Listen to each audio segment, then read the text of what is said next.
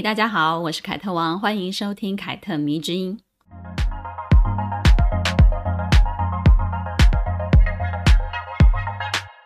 这个周末大家应该都过了一个愉快的圣诞假期吧？虽然晚了一天，但是还是想跟大家说一声圣诞快乐。这个周四啊，十二月二十三号，《Vogue》杂志在 IG 上面发表了两篇的訃文。这两篇訃文呢，都是关于曾在《Vogue》杂志工作过的女性。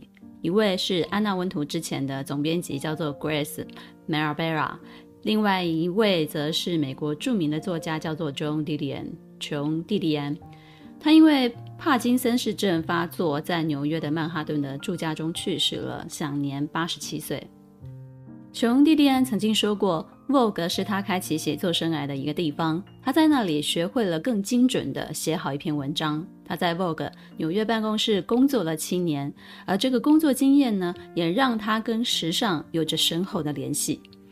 我想近期大家对他印象最深刻的画面，应该就是二零一五年，啊、已经八十岁高龄的他担任了 Celine 广告大片的模特儿，啊、大家有印象吗？可能有一些年轻的读者或者是听众朋友们，可能就没有什么印象。如果你不关注这个品牌的话，你可能也对琼·蒂蒂安这个人，啊、印象很模糊。其实他真的在亚洲没有什么知名度，但是在美国呢，在西方世界，她是非常知名的一个女作家哦。那个时候，Celine 的风格还是偏向比较啊、像高级知识分子那种女性啊，嗯，然后带一点性冷淡的风格，那种呃，有一种疏离啊、冷静啊这一种风格，这个气质呢，就跟年轻的时候的琼蒂蒂安的风格是非常类似的。而这一次的合作呢，却并不是他第一次跟时尚啊、合作，也不是时尚界第一次向文学作家汲取灵感的一次合作。可以说，文学跟时尚，哎，乍看之下好像两个毫不相关，对吧？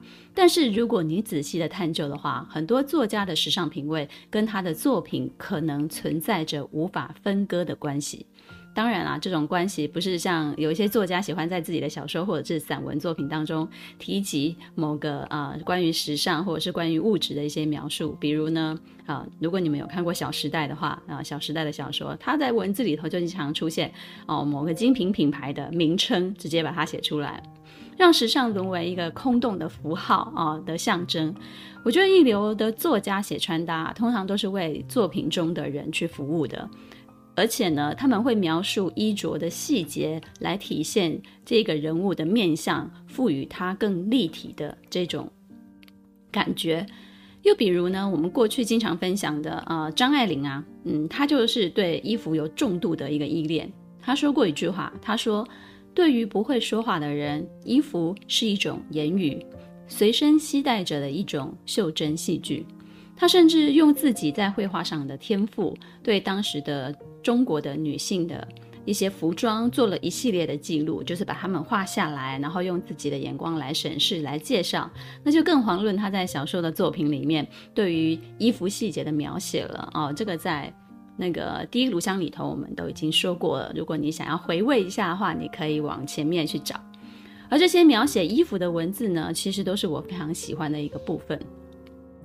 我在哇家的网站有一个专栏连载，叫做《红楼梦流行大观园》。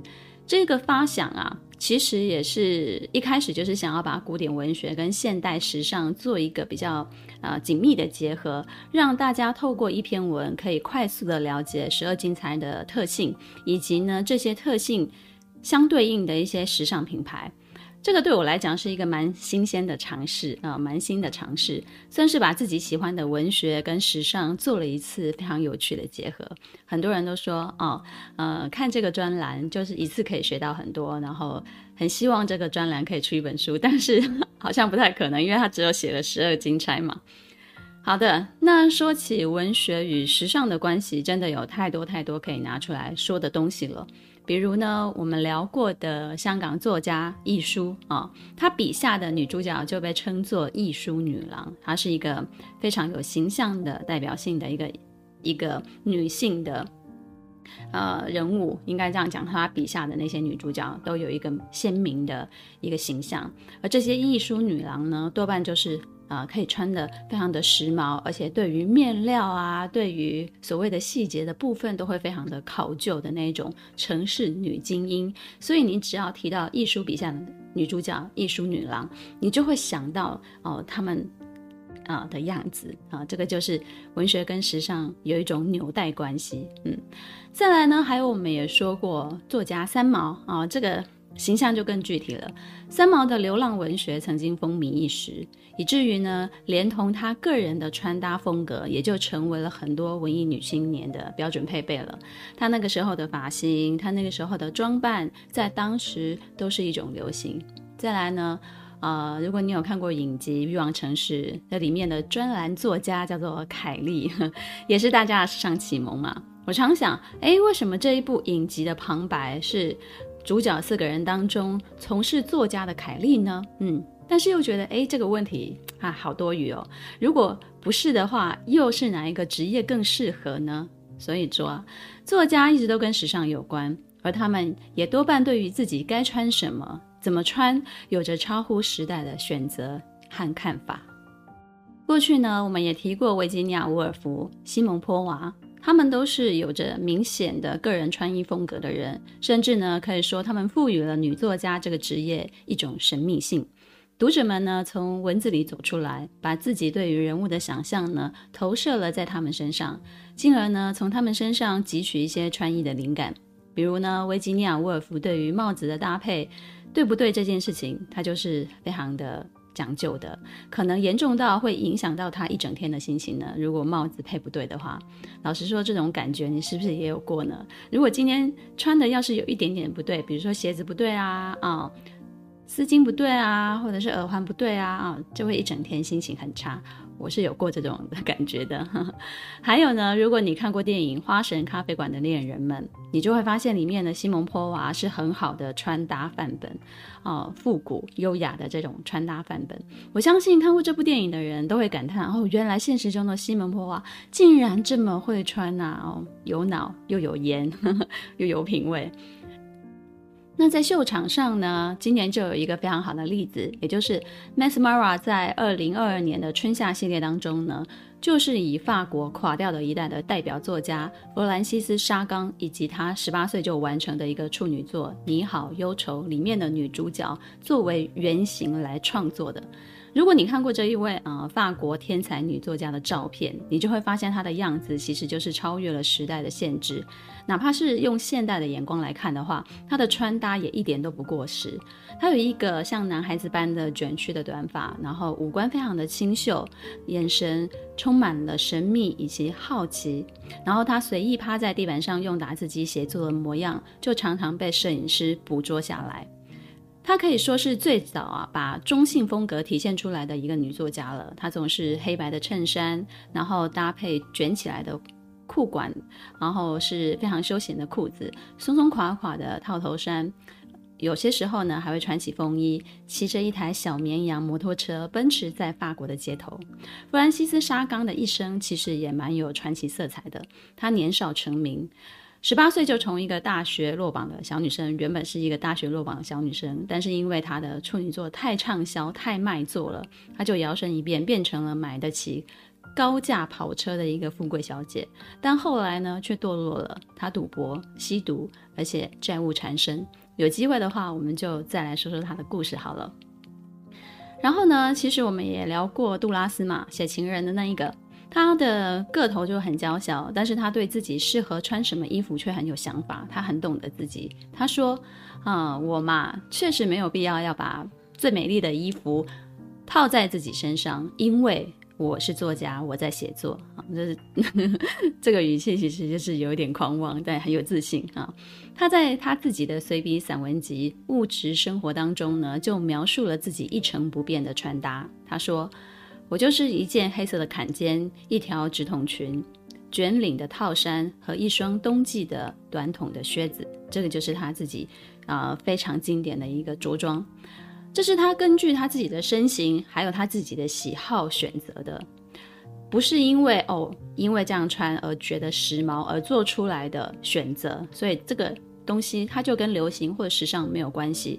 但是呢，哎，有趣就是在这里哦，他这样子的一个选择的。穿着呢，却被后来的时尚产业归纳为杜拉斯 look，等于是说，这个形象实在是太鲜明了哦，太具有代表性了，所以等于是说，如果你要变成像杜拉斯一样啊，有头脑的女人，你就可以这么穿啊。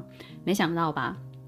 我们过去呢，竟然说过这么多对穿搭非常有想法的女作家了，是吧？所以你这样子听下来。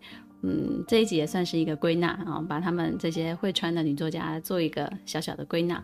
所以呢，其实文学跟艺术啊，跟时尚之间一直都是有深厚的关系的。但是我们常常就是看到，比如说时尚跟哪个艺术家借鉴，很少听到哦，或者是真正的去感受到时尚跟文学作家来一个借鉴。但是其实是因为你忽略了，而不是没有。所以说呢。时尚能够为文学和艺术装点外在，但是同时呢，文学跟艺术也能为时尚披上一层属于知识分子的优雅。有人说呢，时尚品牌经常从这些文学家啊、艺术家他们身上，或者是他们的作品当中汲取灵感，甚至复制他们的穿搭风格，成为时尚循环的一个部分。如果这些作家恰巧又外形非常的出众的话，那他们的形象给时尚带来的色彩就会更加鲜明了。意思就是说呢，如果他又长得比较帅或者是比较漂亮，那么他们自己的形象就足以代表这个风格。我手上有一本英国作家 Terry Newman 所写的《名作家和他们的衣橱》这本书。这本书呢，总结了许多作家们的经典的公众形象，包含男作家跟女作家们。在这些知名的作家的行列当中呢，编辑就选出了琼蒂迪安作为这本书的封面，也是我们今天主要要讲述的一位女作家。这张照片呢，是拍摄于一九六八年的一张照片，当时琼蒂迪安才三十四岁，摄影师是 Julian Wather。照片的画面啊，是琼蒂蒂安站在他的跑车旁边的一个身影。他的身材呢，一直都十分的消瘦，一米六的身高，然后他的体重一直都不到四十五公斤。照片中的他呢，穿着一个极地的连身长裙，而且穿着一双凉鞋，头发就是非常随意的披散着，然后手里叼着一根香烟。这组照片啊，把琼蒂蒂安他漫不经心的那种冷静。表达的淋漓尽致，也是所有琼蒂蒂安的照片当中最广为人知的一组照片了。我相信很多人看到了之后呢，都会觉得哇，这个女人应该是女明星吧，不是什么女作家吧？因为这个形象就是非常的清冷啊、然后又有一点距离感，又有一点神秘，但是你又觉得哇，这个女人好美啊！一如其人，琼蒂蒂安的文字风格其实跟她的穿衣风格是一样的，看似漫不经心，实则冷静洗练。她致力于写作，她的偶像是海明威。她说，海明威的作品对她来说有着像磁铁般的吸引力。她在十二、十三岁的时候就开始看海明威了。他的句子啊，看似非常的简单，但实际上却并不是如此的。他每一个精炼过的语句，其实都是经过千锤百炼才产出的，所以他非常的欣赏海明威哦。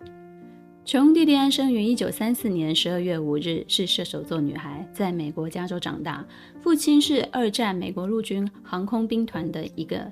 名飞行官，因为父亲工作的原因呢，他们一家人就经常被迫要随着父亲不断不断的搬家，因此呢，他成长期间的学业也就断断续续的完成。不过呢，他自小就非常喜欢看书哦。长大之后呢，就考入了加州伯克利大学，主修英文系。大四的那一年呢，他就参加了美国 Vogue 赞助的一个写作的比赛。拔得头筹啊，于是呢，也就顺利的得到了去 Vogue 纽约办公室工作的机会了。在 Vogue 工作的七年里头，他就学会了如何用最精简的文字和图片来表达一个观点。他的前辈就告诉他了，没有人会听你长篇大论的。在这一本杂志当中呢，你要学会将四百个字的故事浓缩到只要五十个字就可以说明白的那种本事。所以呢，在长时间的训练之下呢，他的写作能力就得到了飞快的进步。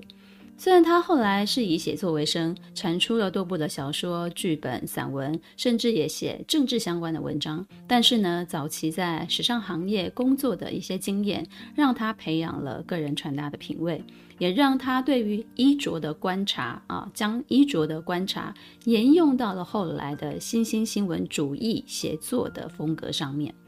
再来呢，因为编辑记者的工作要经常出差嘛，他也就练就了一身快速打包行李的功夫了，说走就走的技能啊。在他的代表作里面，呃，一本叫做《白色相册》，当然也有翻译叫做《白色专辑》的这本书里呢，他就写了一份从自己私人的角度出发的一个行李清单，但他可能从来都没有想过，哦，这个属于他自己。非常私人、个人的行李清单，日后竟成为了很多时髦人士的参考之一呢。这样一说呢，你是不是对这个清单就很感兴趣呢？啊，那么我们接下来就来分享一下这个清单当中，除了日常用品之外呢，有哪些单品？它有两件裙子、两件针织衫或紧身衣、一件套头毛衣、两双鞋、睡袍、拖鞋、香烟。以及波旁威士忌，这张 list 好，原本平平无奇，却因为琼蒂蒂安的关系，就成了与时尚相关的时髦人士的出差清单了。琼蒂蒂安把他们其实都是贴在衣橱上面，然后方便自己随时可以收拾行李，然后不需要多做考量。那为什么是裙子跟套头毛衣呢？他就说了，因为这是最普通的穿搭，也就是所谓的基本款，方便他在人群中呢把自己隐藏起来，很适合做采访工作。那为什么是波邦威士忌呢？他就说了。是因为住的旅馆当中呢，总有关不掉冷气的房间呐、啊，没有错。关于这一点，我真的是非常深深的认同。曾经呢，我也是每个月都在不同的城市啊、不同的旅馆、酒店住宿的人，那真的就是经常遇见有无法关掉超强冷气的房间，那个时候真的就是很需要来一杯烈酒。从这份清单来看呢，这是琼蒂蒂安按照自身需求所设置的嘛，目的呢就是降低自己打包行李的时间成本嘛，节省花在这上面思考的一些时间啊，哦，真的就是非常有效率的所谓的 呃时尚人士。所以呢，无论是列出这张清单的念头，还是这一份清单里面的所有东西。他的考虑的出发点都是出于什么？实用啊，精简、迅速。但是时尚界因为非常喜欢琼蒂蒂安，于是呢就把这份清单变成了：如果你要成为琼蒂蒂安的必备单品哦，很熟悉吧？这种语气就是很多那种编辑会下的标题。于是呢，成为蒂蒂安的 look 就就是这些啊、哦、单品的元素的集合了。在七零年代呢，Andy Warhol 在自己创办的《Interview》的杂志当中呢，也访问过琼蒂蒂安。他就问他了：“你喜欢什么样的衣服呢？”蒂蒂安就说：“我喜欢宽大的毛衣、长裙、宽松随意的长裤以及舒适的鞋。但如果你仔细的看他的照片，你就会发现他还经常戴着墨镜，不管是在室内。”还是室外啊，所以墨镜也是他的配备之一。但是呢，他戴墨镜并不是为了要装，呵 呵而是他的眼睛很畏光啦，就是对于光线特别的敏感。于是呢，这也就造成了他最著名的形象之一，就是墨镜这个配备。因此呢，当我们提及时尚跟文学的时候，就很难把这一号人物给忽略掉，因为他的形象实在是太鲜明了。甚至有人说，琼蒂蒂安就是作文、时尚跟文学神坛的女神。无论她是三十岁还是八十岁，她都很时髦。所以呢，当有人因为一张她年轻时候的照片而开始对她个人以及她的作品产生兴趣的时候，我想这也就说明了时尚跟文学有一种非常深厚的关系。你可能不知道，在 IG 的世界当中，琼蒂迪安的书是很多女生啊，西方的那些女生用来包装自己的道具。看琼蒂蒂安的书，就代表我很有脑子，以及我很时髦啊。这些书呢，会不经意的出现在精品的包包里面，然后就刚刚好露出那么一角，让你发现到啊。又或者会跟一些化妆品啊摆在一起，作为精致构图的一些嗯摆拍的道具，嗯，很好用。早期呢，没有 IG 这种社群平台，那女孩们该怎么展现自己会看蒂蒂安的书呢？嗯。要展现自己有脑又时髦嘛，那就要从七零年代的电影当中去发掘了。那个时候呢，在七零年代的一些文艺电影当中呢，凡是要展现一个女人既有知识又会穿搭，那肯定要不经意的展现她在看琼蒂蒂安的书，蛮有趣的。其实我们现在也会这么做啦，就是有一些照片当中，嗯。很多人以为二零一五年的 Celine 广告是他时尚大片的初体验，其实并不是的。琼蒂蒂安早就是时尚界的老朋友了，毕竟时尚圈一直都在寻找可以被称作 icon 的一个女人嘛，啊、有很多很多女偶像，所以呢，依照琼蒂蒂安的形象，在时装品牌的广告上面露脸，或者是成为 Vogue 杂志拍摄的对象，一点都不让人觉得奇怪。而且呢，他跟他的女儿在八零年代也曾经一起为 Gap 代言过。嗯，那张照片我觉得也拍得非常的好。在 Vogue 工作的期间呢，她认识了后来的丈夫，叫做约翰·格雷戈里·邓恩。那个时候呢，邓恩正在为《纽约时报》撰稿，是一个撰稿人。婚后呢，他们就携手走过了将近四十个年头，成为彼此在文学事业上的伙伴。这也是琼蒂迪安一生的精神伴侣。我觉得他在婚姻生活上面其实蛮幸福的，嗯。但是呢，他们一直都想要有孩子，可是呢，琼蒂蒂安就是都没有怀孕啊，没有成功怀孕。那后来一些因缘巧合之下呢，他们就领养了一个弃婴，作为他们的女儿了。我在看 Netflix 制作的关于琼蒂迪安的纪录片的时候呢，我就发现了。哎，我觉得那一代的女性啊，尤其是知识分子啊，她们不会去强调自己是否为女性主义者啊，在家庭当中扮演什么角色，是不是职业妇女，她们并不会去强强调这些。但是呢，你在她们身上却可以看见一种很均衡的一种状态。这种均衡状态不是说你把工作跟家庭平衡得很好，而是她们选择自己的生活。并且想尽办法过好自己所选择的生活，不是为了符合世俗上面所认定的价值而去勉强自己这么做的。我觉得这些女性，包含琼蒂蒂安在内的这些女知识分子，其实看起来都柔柔弱弱的，但是实际上她们都是很有个性，内心也非常的坚硬，有想法，而且敢于付诸行动去实现她们心中所想的这些想法。他们会谈恋爱，他们也会想结婚，甚至他们也会想要生孩子，组建自己的家庭。但是他们并不觉得就此失去了自己想要的生活，或者就此失去了自己。但我们现在的社会上很多的人，尤其是女人，强调独立女性的这种观念却非常的刻板哦。职业女性觉得哦，我是职业女性，我很骄傲，我自己赚钱为自己买单，是我自己人生的主人呐啊。甚至不结婚不生孩子才更加的清醒，才更酷，才叫做为自己而活。我觉得为自己的作为做了这么多的解释，喊了那么多的口号，而且去抵制不同选择的人，那就不叫做做自己了。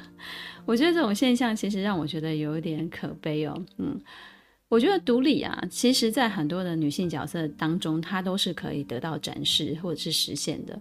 但如果只因为一个女人选择当家庭主妇，你就觉得她不独立的话，我觉得这个说法不仅有点偏颇，还显得非常的弱智。因为很多女人即使有了工作，但她的内心或者她的思想其实一点都不独立的，这种人可多了啊。还是开放一点去思考吧，给人生多一点点的弹性。但是呢，抓准一个原则，就是不要随波逐流。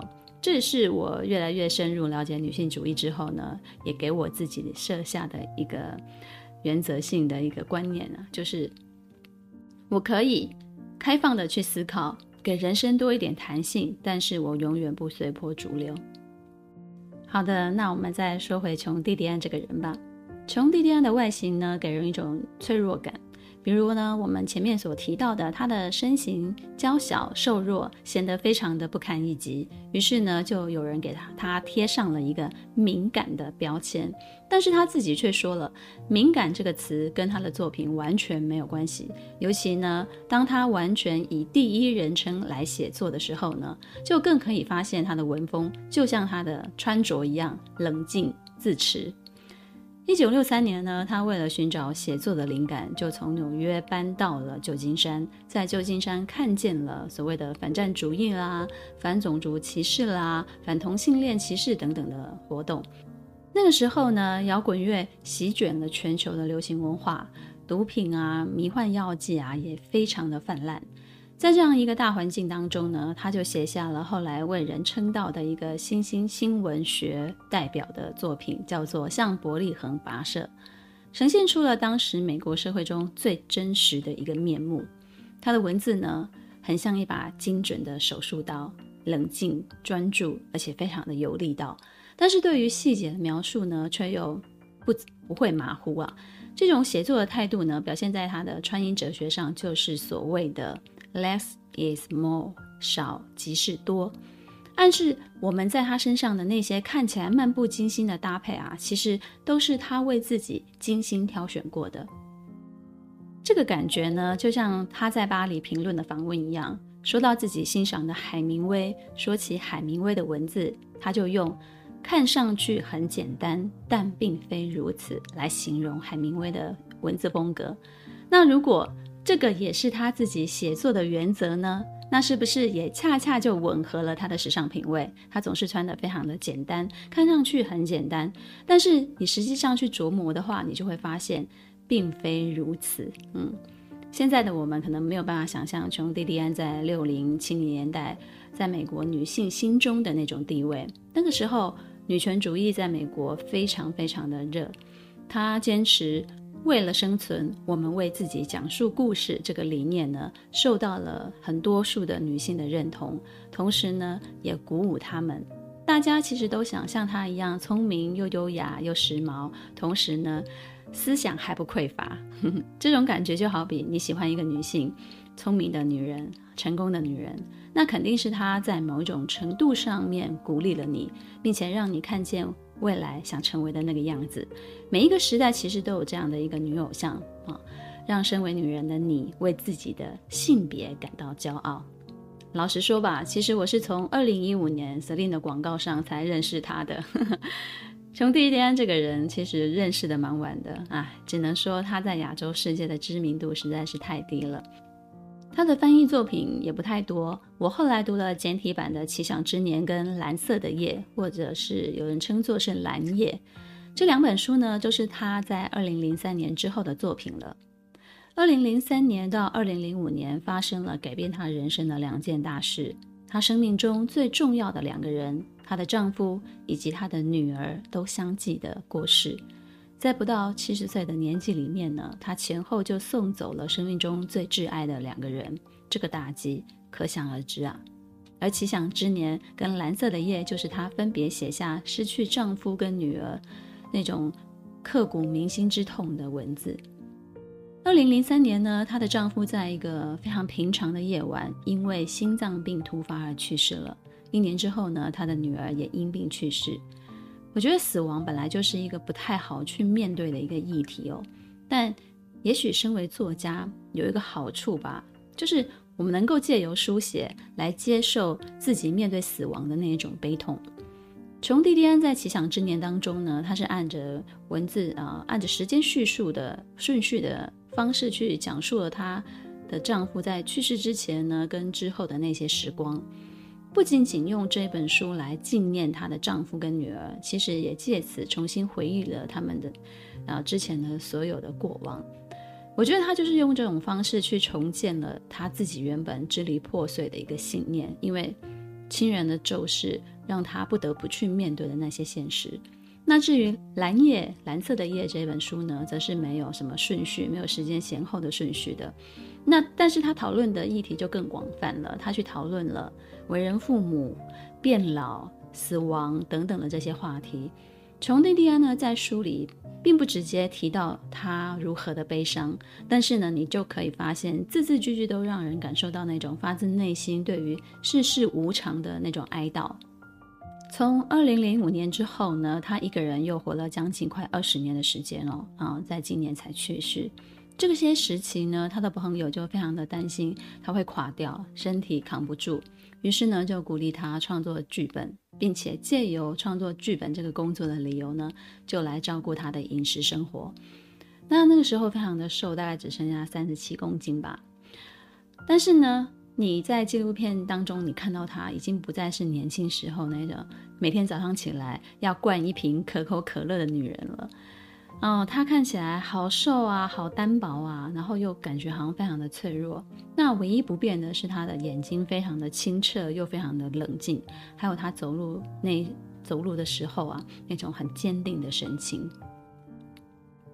Vogue 最伟大的总编辑之一叫做戴安娜·弗里兰，他就曾经说过了：“没有文学，时尚会走向何方？”这句话虽然是一个问句，但是呢。却肯定了时尚跟文学的关联性。哪怕你没有读过菲斯杰罗的任何一本书，你也会在提到二零年代的装扮的时候呢，想起了大亨小传的画面跟情节。然后在圣诞节或者是跨年夜的时候呢，就设计一场以大亨小传为主题的 party。你以为你没有受到时尚的影响，又或者你以为你离文学非常的远。其实呢他们早就渗入你的生活周遭成为一种符号与形式了。喜欢这一集的内容吗？凯特迷之音咱们下次见哦。